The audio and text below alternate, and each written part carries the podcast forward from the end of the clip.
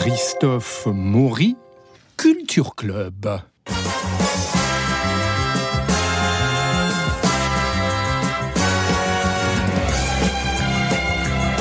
Vladimir Kosma, j'aime ces violons qui apportent la tendresse, l'élan et la comédie. On est cheveux au vent et c'est un régal. J'aimerais que nous écoutions beaucoup de musique avec vous, de votre musique, pour cette émotion consacrée à vos mémoires que publie Plomb en ce moment. Aussi, je propose que nous conversions tranquillement, nous laissons porter par diverses musiques. Marie-Noël Tranchant et Bernard Bidioni, que vous connaissez pour avoir déjà été interviewés par lui-même ici, à cette antenne, ont aussi un paquet de questions, plus de 500 musiques de films, des chansons à l'envergure planétaire, un opéra, Marius et avec Alberto Alagna, rien que ça. Je souhaiterais, si vous le voulez bien, que nous parlions de l'aspect le plus classique de vos musiques et non, nous n'entendrons ni la flûte de pan du Grand Blond avec une chaussure noire, ni le thème du dîner de con, ni même les tubes mondiaux que sont vos chansons Reality, Your Eyes, Destiny, L'amour en héritage. Nous en parlerons peut-être, mais nous écouterons certaines de vos œuvres à la facture la plus classique. Nous nous arrêterons un peu plus longuement sur le bal des Torrescola, poussé par l'actualité et la sortie en salle de la version remasterisée, un régal. Reprenons depuis le début si vous le voulez bien. Alors la musique, vous êtes tombé dedans à votre enfance. Un père, Théodore, pianiste et chef d'orchestre une mère Carola, musicienne et championne d'Europe, euh, de Roumanie de natation, un oncle Edgar Cosma, compositeur et chef d'orchestre, une grand-mère pianiste, élève de Bouzoni, rien que ça. Vous avez étudié le violon et la composition au Conservatoire national de musique de Bucarest. À l'âge de 8 ans, vous produisez en concert avec votre père. Et puis après des prix de violon, de composition au Conservatoire national de musique de Bucarest, vous arrivez à Paris, où vous aviez été conçu, ça ne s'invente pas. Vous arrivez donc en 1963 et poursuivez vos études au Conservatoire national supérieur de musique et de danse de Paris avec Nadia Boulanger. Oui, mais il fallait savoir jouer de l'alto et lire la clé du troisième. Comment vous en êtes sorti? D'abord, je voulais faire une petite rectification. Oui. J'étais pas élève de Nadia Boulanger au Conservatoire national de Paris pour la simple raison qu'elle n'était pas professeure là-bas. D'accord. Par contre, j'étais à Fontainebleau dans l'école euh, américaine de Fontainebleau qu'elle avait co-conçue. Et voilà, ça, ça, ne change pas beaucoup de choses du fait que j'étais quand même son élève Alors, pendant vous, des années. Vous arrivez comme et j'ai même habité dans une chambre de bonne qu'elle m'a gentiment donnée pendant un certain temps. Alors elle a repéré tout de suite votre talent parce que il y avait trois épreuves. Vous deviez jouer de l'alto alors que vous étiez violoniste. Il y avait la clé du troisième que vous maîtrisiez pas très bien. Comment vous vous en êtes sorti de cette histoire? Mais je, je, je m'en suis bien sorti surtout avec un peu de chance parce que la seule épreuve que je redoutais au concours d'entrée au conservatoire, c'était la lecture en Oui. clé de du Zut, en clé du troisième. et, hein. du troisième. Et voilà, j'ai passé les deux premières épreuves où je jouais ce que je voulais et il n'y avait pas de problème de lecture, etc. Et puis le ju- ju- jury était tellement content de, Des deux de- premières. des deux premières qu'ils ont dit bon, on vous remercie, monsieur, vous êtes libre. Bon, donc voilà, c'est un peu de la triche, mais c'est comme ça. Ah, c'est un- coup de chance. Voilà. Alors vous rencontrez, euh, euh, vous avez compris d'abord euh, à ce moment-là le règne de la musique atonale, du dodécaphonisme, la toute puissance de Pierre Boulez. Vous l'évoquez dans, dans, dans vos mémoires, et vous êtes tourné vers le cinéma, la télévision avec Michel Legrand, dont vous serez l'assistant notamment pour les orchestrations. Voilà. Pendant plusieurs années, j'ai- j'ai travaillé avec lui. Ça m'a beaucoup appris. Et c'était pour moi un moment important de ma vie. Alors la musique dodécaphonique, euh, vous l'utiliserez dans Les Rois du Gag de Claude Zidi, un clin d'œil pour la mégalomanie intellectuelle du réalisateur que jouait Michel Serrault. Voilà. Et là, on sent que vous connaissez quand même la grammaire de cette musique-là. Donc, vous travaillez avec Michel Legrand qui veut vous embarquer aux États-Unis. Et puis, le coup de téléphone sonne et c'est salutaire.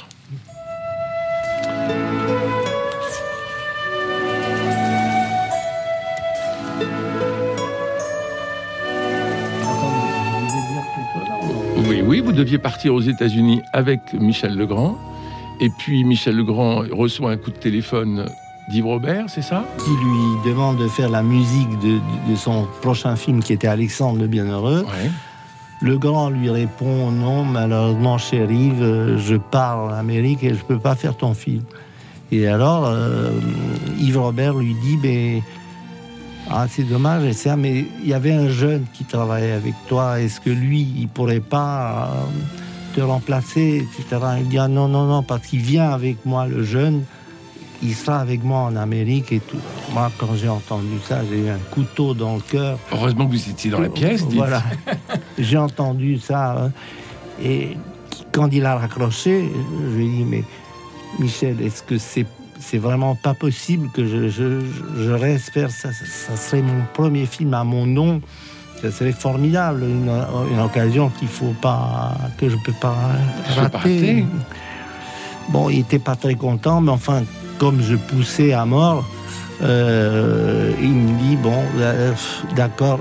Il prend son téléphone, il appelle, il tombe sur euh, Yves Robert, il aperçoit le tournage du film. Et il lui dit Cher Yves, j'ai un grand cadeau pour toi. Tu m'as demandé le jeune qui était avec moi euh, lors du film qui était Monnaie de singe. Ça s'appelait Oui. le, le dernier film que j'avais fait pour ensemble. Il me dit bon, prends un crayon et marque Vladimir Cosma, 15 rue Jean-Jacques Rousseau, Paris 1er. Et- Et, et voilà, c'était c'était le coup de fil à ne plus. Et grâce à vous, on entend, on voit encore le regard amoureux de Marlène Jobert et la bonhomie de Philippe Noiret dans cette musique formidable de 1968, Alexandre le Bienheureux. Euh, vous êtes avec nous, Vladimir Cosma, sur Radio Notre-Dame. Quatre ans plus tard, vous intégrez une flûte de pan.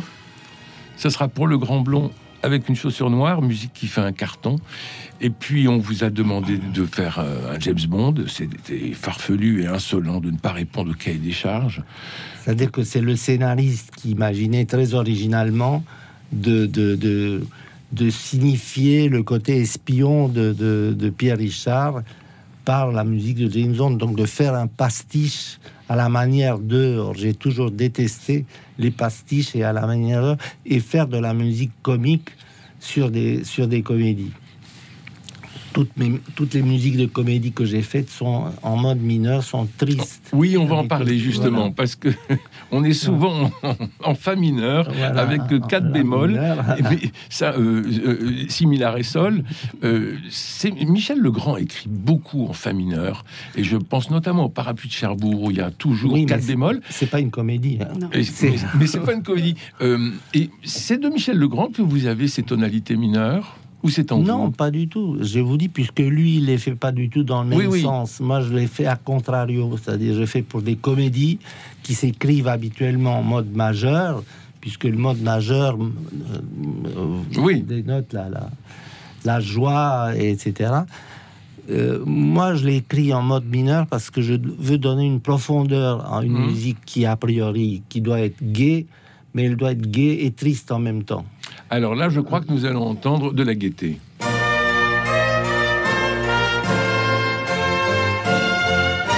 Là, on est en mode majeur. Et voilà, Ah, c'est pour le concerto gastronomique de Lalou la Cuisse Mais- en 1976. Oui, parce que si vous voulez, les principes, il faut pas les, les, les- les- les utiliser à chaque fois. Quand je vous ai dit, c'est pas une règle, c'est c'est une tendance. Mais dans l'aile ou la cuisse, j'ai pas respecté. Mais mais c'est pas tout à fait exact, puisque ça c'est l'introduction, le thème un peu majestueux. Mais quand le thème arrive, ça c'est en mineur. Ça c'est en mineur. Donc vous faites une modulation. Je fais une modulation et je passe en mineur.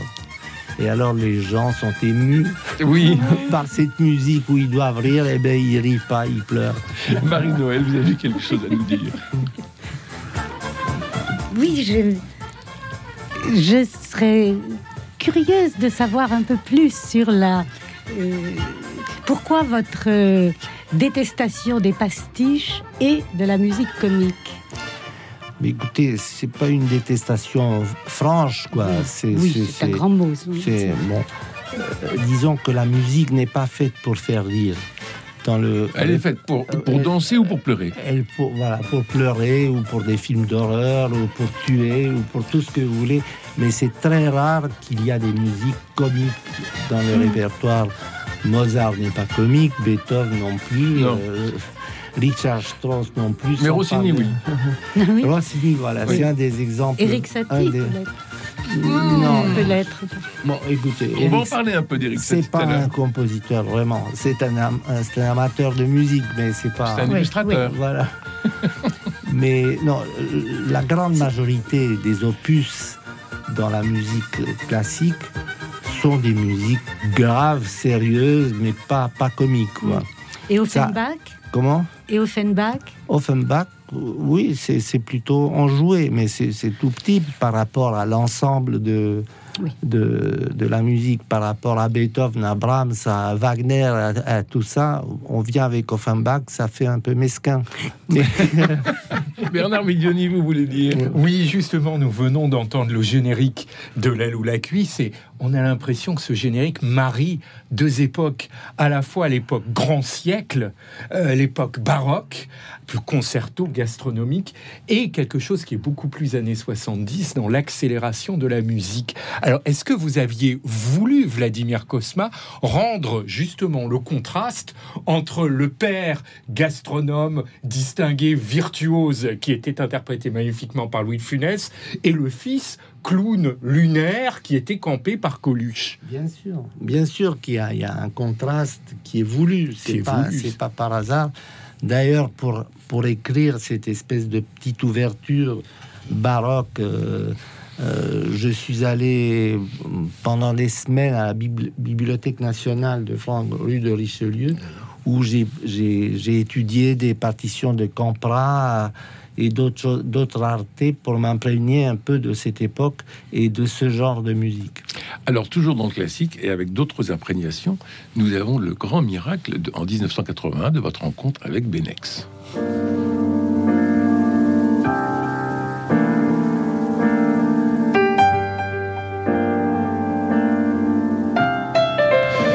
Bon, ben, la rencontre avec Benex, je ne sais pas si c'était en 81, puisque je connaissais Benex bien avant. Il mhm. était assistant de Claude Zidi, entre autres. De et c'est comme ça que je l'ai connu. Et c'était un personnage assez, assez original, assez spécial. Et il faisait partie des, des premiers assistants qui me disaient, tu vois, on fait là un petit film léger comme ça. Mais moi, le jour où je ferai mon film à moi, est-ce que tu accepterais de faire la musique? Ça serait de la vraie musique, de la musique sérieuse, et, etc. Donc, j'ai dit oui, bien sûr, tout en pensant que, jamais il fera un film. Puisque des assistants, des premiers assistants qui, qui projettent leur premier film, il y en a plusieurs, la plupart du temps, ne font jamais un film. Mais Benex, un jour, est venu et il m'a proposé un petit court métrage qui s'appelle Le chien de Monsieur Michel. Et je trouvais que c'était original et bien. Et je l'ai même aidé. Quand je dis aider, c'est-à-dire que euh, j'ai financé pratiquement la musique pour enregistrer pour son, son film. Et c'est devenu c'est son premier euh, court métrage euh, intéressant et, bien fait. Et par la suite, il cherchait à faire un, un long métrage il avait beaucoup de mal à, imposer son propre scénario. Quand il arrive chez les, chez, les Zilberman, vous savez, les grands producteurs euh, du moment, Madame Zilberman et Monsieur Zilberman, et euh, il propose son film, ils disent que non, ça les intéresse pas, mais qu'ils ont un sujet qui est fantastique et qui, eux, ils tiennent énormément. Et, il lui propose Diva, qui était un petit polar de gare qu'ils avaient acheté. Et, eux, ils croyaient dans ce film comme un futur chef-d'œuvre. Et comme ils avaient reçu des refus de tous les metteurs en scène supposés être des spécialistes comme Yves Boisset ou Molinaro et tout ça, tout le monde a, refusé à faire le film. Ils n'avaient pas de metteur en scène. Ils disent Mais est-ce que tu voudrais pas faire on a un sujet mmh. intéressant. Bon, Benex prend le sujet et voilà. Vous ressuscitez euh, la Wally et puis on entend là euh, c'est cette musique très classique et vous écrivez. Certains pensent que je me suis inspiré des gymnopédies d'Eric Satie, ce qui n'est pas le cas. Pourquoi, selon vous, vous l'aviez déjà écrite? Disons que vous l'aviez en vous cette musique. Oui, c'est-à-dire que le, le fait qu'on fait le rapprochement avec les gymnopédies de, de Satie, c'est d'abord parce que les gymnopédies sont très connues et très très très belles, et puis c'est un piano solo. Et très aéré. Très aéré de la même façon. Mais musicalement, il n'y a absolument aucun lien. Ma musique est plutôt inspirée des plaines et des, des, des, des- des endroits de la Roumanie Qui ne vous ont jamais quitté. qui ne m'ont jamais quitté. Et c'est une, c'est une musique où, où plane cette nostalgie roumaine. On rentre dans le cœur du sujet avec euh, l'actualité, puisque c'est un film insolite venu d'un spectacle de Jean-Claude Pinchenat. Deux heures de cinéma dans un même lieu, une salle de bal, et sans un mot ni un sous-titre, deux heures de danse à travers les époques 1983, le Front populaire, l'occupation, la libération, mai 68. Parlons du film avec vous, Marie-Noël Tranchant. Ah, je l'ai retrouvé avec plaisir et j'espère que beaucoup de spectateurs iront le découvrir ou le redécouvrir. Euh, rien qu'à l'ouverture, c'est très. Pour moi, ce qui m'a frappé, c'est l'ouverture. Il y a l'entrée des cavalières, une à une, puis l'entrée des cavaliers en groupe. Et euh, peu à peu, la musique s'amplifie, mais c'est encore, il y a peu, elle joue peu de rôle encore, c'est dans une introduction. Et je trouve que là, euh, Scola est dans, un burlesque assez sec et assez cruel. Et ce sont des, caricatures très, très intéressantes, mais, mais assez un peu inhumaines. Et puis, c'est la musique et la danse qui vont apporter du moelleux, du vibrato, de la chair à tous ces êtres. Et c'est assez intéressant parce que le film est en quelque sorte euh, réversible, parce qu'il est fondé sur des stéréotypes, c'est très, très stylisé. Mais soit on voit les stéréotypes habillés euh, différemment, se comportant un peu différemment selon les époques, mais qui restent des stéréotypes, soit on voit l'humanité euh, de toujours, très quotidienne, très ordinaire, sous des vêtements d'emprunt euh, qui sont liés à, l'époque, euh, à l'histoire, au mode, euh, donc au déterminisme psychologique sociologique, les comportements, mais qui sont, mais qui nous renvoient vraiment à l'humanité. Alors pour la musique, c'était mal parti parce que Philippe Sard avait refusé le projet. Il faut dire que Jolie avait déjà écrit la musique sur laquelle les comédiens dansaient. Il fallait tout reprendre. Bernard, vous aviez quelque chose à dire là-dessus? Euh, oui, ça a été particulièrement difficile puisqu'on vous appelle à la rescousse, Vladimir Kosma, et vous vous rendez compte que Armando Trovaioli, qui normalement a été remercié par Ettore Scola, va assister à toutes les séances d'enregistrement et en plus, vous me l'aviez raconté il y a 15 ans, des scènes à l'italienne à Ettore Scola en tonitruant, en, en ayant des conflits de plus en plus euh, bruyants parce que, comme s'il lui faisait des scènes de jalousie, jalousie amicale, jalousie musicale, peut-être jalousie amoureuse, qui sait, parce que plus le temps avançait, plus Ettore Scola appréciait les compositions que vous lui proposiez, et plus Armando Troviaioli voyait ses chances de voir sa musique subsister s'éloigner à tire d'aile. Voilà. D'abord, il y a une- un petit détail. Trovaioli n'a pas remercié. Euh, Et- Ettore Scola n'a pas Ettore remercié. Scola. Ettore Scola n'a pas remercié Trovaioli. C'est les, les distributeurs du film qui l'ont qui l'ont écarté, c'est-à-dire qui n'aimaient pas la musique. Trovaio- euh, Ettore Scola, c'est pas un homme de musique, il ne connaît pas grand chose. Et il avait son complice de toujours qui était Armando Trovaioli, qui est un grand compositeur Nous italien. nous sommes tant aimés, notamment. Oui, Bah, il a fait de- beaucoup de, de films, donc il a normal, naturellement pris pour faire la musique de ce film-là.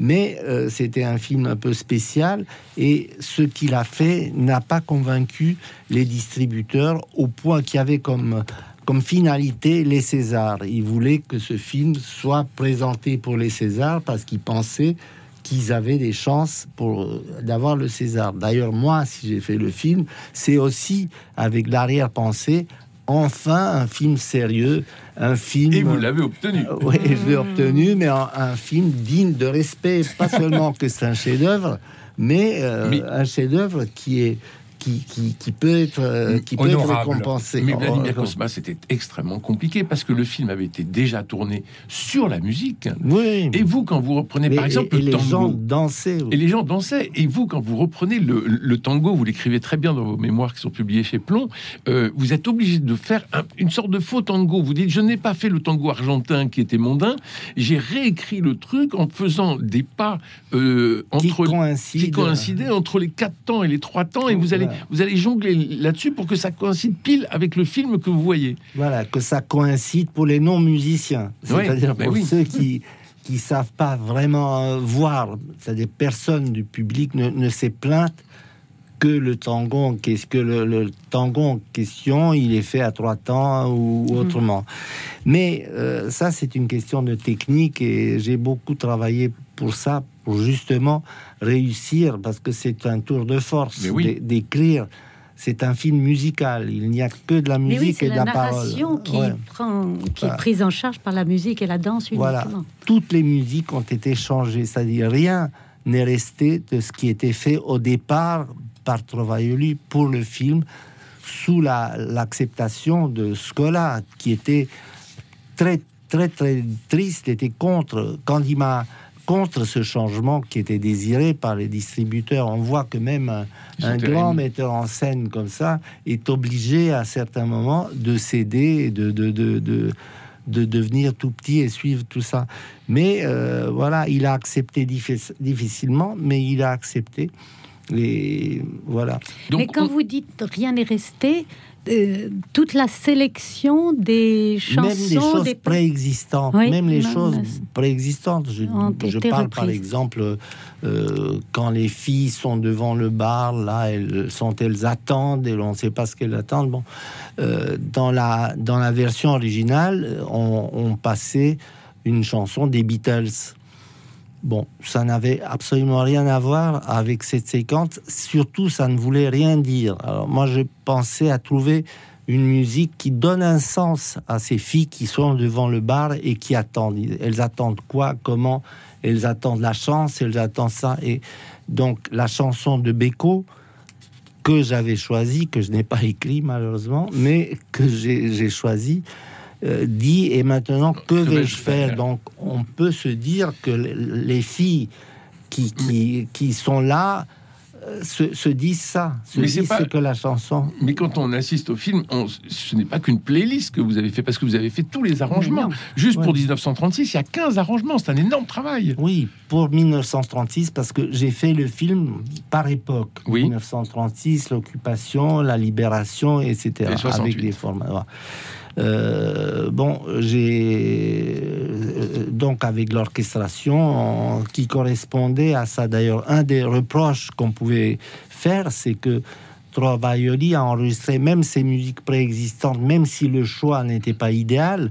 Mais la pire des choses, c'était que c'était enregistré à Rome, en Italie, pour un film qui est français. Avec des accordéons italiens, Voilà. c'est-à-dire à touche, à touche. et non pas des accordéons comme on a en France euh, Voilà. à Et bouton. Des musiciens qui sont des musiciens italiens, au lieu d'avoir euh, Roland Romanelli et Marcel Azola, qui sont des grands accordéons, des accordéonistes français qui jouent à leur manière euh, et qui se reconnaissent, surtout quand on est dans un endroit comme, comme la coupole. euh, Hum. Voilà, c'était complètement. C'était complètement euh, décalé comme, comme, comme, euh, comme démarche. J'ai- été très étonné en lisant vos mémoires, Vladimir Kosma, de voir la, la- la rigueur que vous avez pour trouver le bon instrument, la bonne voix, euh, pour que ça corresponde exactement. Et vous, pouvez faire le tour du monde. Vous qui détestez les avions et qui vous trouvez très mal assis dans les trains, vous, vous- vous l'écrivez aussi. Vous pouvez faire le tour du monde pour aller chercher un instrument. Oui, parce que j'ai j'ai cette espèce de vieille euh, euh, habitude de donner de l'importance à l'individu, à n'importe quoi. Je n'ai pas l'impression, pour moi, un accordéoniste, c'est pas un accordéoniste, c'est pas un accordéon. Monsieur Roland Romanelli, c'est lui, et il y a personne euh, qui joue comme lui et de cette manière-là, et c'est valable pour tous les instrumentistes. Merci Vladimir Kosma, il est temps de nous quitter, ou plutôt de fermer ce premier volet avec vous. Nous nous quittons non pas sur notre générique habituel, mais sur la déclaration d'amour d'un enfant pour une vache qu'il veut épargner de la boucherie. La vache et le président, c'était en 2000, un fol amour, film de Philippe Muil. J'aime votre orchestration. Merci à Cédric Coba pour la réalisation. Merci à vous deux, Marie-Noël Tranchant et Bernard Medioni. Merci à François Dieudonné pour l'organisation des studios. À Louis-Marie Picard pour les relais sur les réseaux sociaux. Nous nous retrouvons la semaine prochaine pour ce Cosma résolument classique en l'occasion de la ressortie en salle du bal d'Ettore Scola, le film à trois César que vous pouvez voir euh, remasterisé. Et puis en librairie, vos mémoires euh, publiées chez Plomb Vladimir Cosma. Merci. On se retrouve la semaine prochaine pour la suite de ce Cosma classique. Ben, à, à la semaine prochaine, cher Christophe Merci. et cher Marie-Noël et cher Bernard. Avec Vous, plaisir. vous serez tous. Mais absolument.